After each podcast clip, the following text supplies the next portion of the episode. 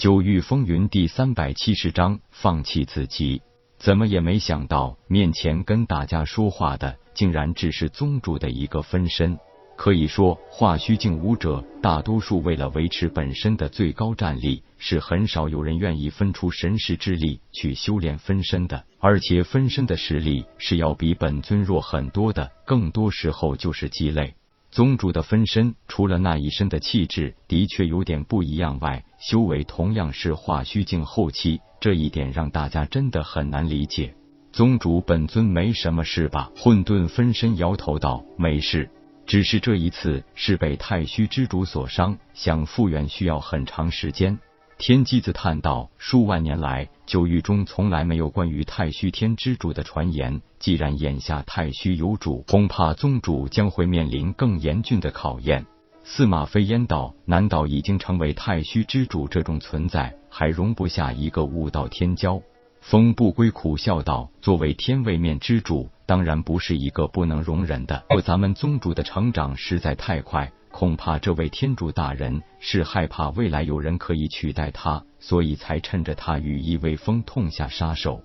天机子点头道：“正是这个道理。宗主此刻躲在神器之内，只是暂时隐藏了行迹。现在太虚九域任何一个地方都会被太虚之主即刻发现。”混沌分身道，只是这一次因为本尊之事连累了整个太虚宗，而且我担心，一旦太虚之主发现我本尊没有死，不但会继续灭杀我，更可能对太虚宗下手。玄火金蛟王道，别说是太虚之主，就算是太虚天，任何一个归真境强者，我们都惹不起。看来我们需要早做打算。夜空分身道：“现在有三条路，如今就和大家商议一下。”夜空给太虚宗提出了三条路：第一，举宗迁移；第二，化整为零；第三，解散宗门。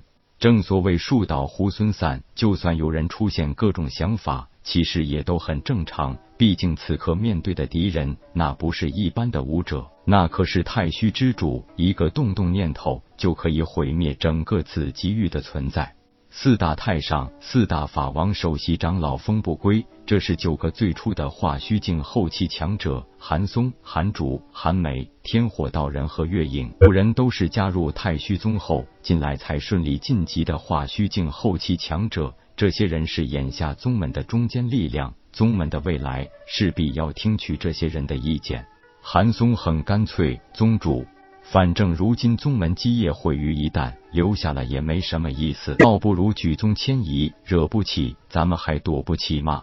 月影很坚定，反正我是跟随宗主到底，宗主去哪里，我月影就去哪里，就算是东躲西藏也没什么大不了的。丹玄子叹气道：“就是怕咱们躲都躲不掉。”分身道：“太虚之主的目标是我。”应该不会对其他人怎么样，所以不跟着我，大家反而不用过于担心。天火道人道怎么办？宗主直接下命令就好，我们服从就是。天机子思索良久后才道：“我有一个折中的想法。”太上，请说。是这样，如果就此解散宗门，实在可惜了多年的努力；而继续这样大张旗鼓，恐怕依旧会引起太虚之主的注意。所以我觉得。先行解散宗门，给大家一个自行选择去留的自由。走的咱们就不用多说了，愿意留下的，咱们可以采用化整为零，重新组建小型宗门，也可以迁出紫极域。实在不行，到宗主的清玄发展也没什么，毕竟那里可是宗主的天下。天机子的提议得到了在场所有人的首肯。虽然早有预料，当玄火金蛟王、赤焰紫狐王、望月灵犀王、罗天罡、司马飞烟、韩梅、天火道人七人选择脱离太虚宗时，夜空还是有些不舍的。毕竟这些年共同努力振兴宗门，大家都是出生入死过来的，怎么会没有感情？天下没有不散的筵席。当命令传到下边，让宗门上层感受到了这批亲弟子的洒脱与忠诚，竟然很少有人愿意舍宗门而去。选择离去的七人走了，也带走了各自的门下弟子和族人。同时，玄氏一脉和一族也选择了脱离太虚宗，自由发展。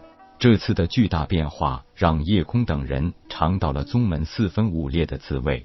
金翅鹏雕王傲然笑道：“宗主走的这些都是一些胸无大志之辈，老雕我认定了宗主，一定永远跟随宗主干一番惊天动地的大业。”韩松也笑道：“就是天下没有不散的筵席，但是能和宗主多坚守一起长一点，韩松也心满意足了。”风不归点头道：“其实离开紫极域，我也不情愿。”不过我相信有一天师弟会重新用一种更高的姿态返回自己。混沌分身道：“现在剩下的总计也不过二百人，暂时就屈身于五彩秘境中，等离开了紫极域之后再做打算吧。这颗五彩女娲石毕竟也不是太虚天之物，所以让大家藏身于此也算是一个不错的选择。”待大家全部进入秘境，收了女娲石，混沌分身直接选择通过空间通道，很快到达了清玄。因为此刻清玄才是夜空的根基，在太虚九域中，所有事情都没有办法瞒得过太虚之主。而清玄已经脱离了太虚九域，所以那里现在是唯一的净土。为了让清玄更加稳定，夜空的混沌分身临走前，把紫极域的空间通道设定成自毁程序，一旦完成传送，他回到清玄法阵就立刻自行爆碎。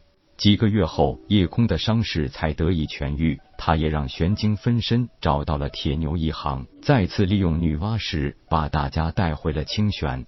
此刻，清玄两块大陆分别被秦明和玉听风的大秦帝国和大玉帝国所统治，宗门势力现在形成了丹阁、镇宗、问道院三足鼎立。虽然几年来清玄也建立了很多宗门，但大家都以这三宗马首是瞻。占清玄将近一半面积的明海海域，这里一直是整个清玄的禁区，没有海心岛的海心令，任何人是不能擅入的。夜空直接把女娲石秘境显化在冥海之内，让冥海上多出了一个大岛，从此从秘境直接变成了清玄冥海的一部分。太虚宗也就在这座五色岛上重建，而宗主之位自然继续由夜空担任。本章结束，各位朋友，动动你发财的小手，为倾城点赞、订阅、分享，您的鼓励是我坚持下去的动力。